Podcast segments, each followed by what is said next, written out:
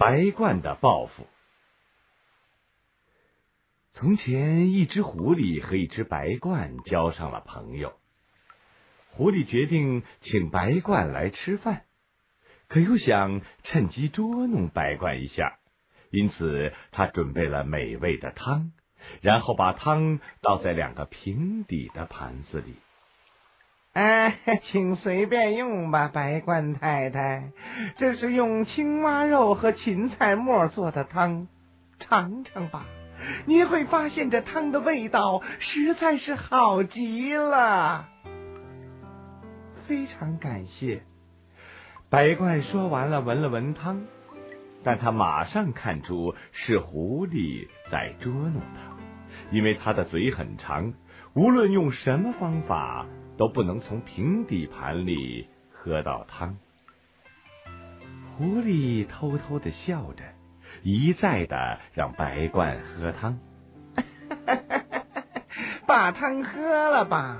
难道您不喜欢吗？但是可怜的白鹳只能做个样子，然后他装出一种漫不经心的样子，说：“我有些头疼，恐怕今天没有胃口。”狐狸大惊小怪的说：“哎呀呀呀呀，多么可惜呀！多鲜的汤啊，太遗憾了。”可能下次，白鹳紧接着他的话说：“啊，对，当然了，明天请您和我一起共进午餐。”啊，他这个人还是不错的嘛。狐狸自言自语的说：“他没有把我的恶作剧放在心里，嗯，真是个有修养的人呢。”白鹳的家要比狐狸家简朴的多，他抱歉的对狐狸说：“我家跟您家比差远了，但是我做了一桌真正与众不同的饭菜，大虾和白葡萄酒，还有鲜草莓。”狐狸听到有这么多好吃的，不禁咽了一下口水。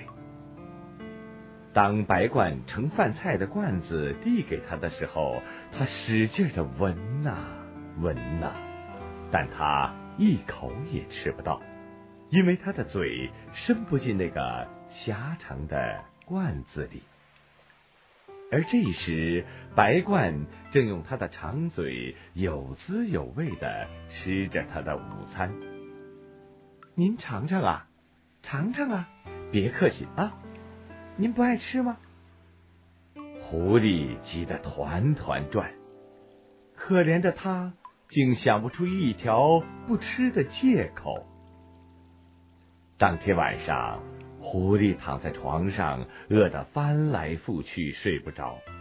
想到自己没有吃到这顿丰盛的午餐，他叹了口气，自言自语的说：“唉。”早知今日，何必当初啊！亲爱的小朋友们，今天的故事就讲到这儿了。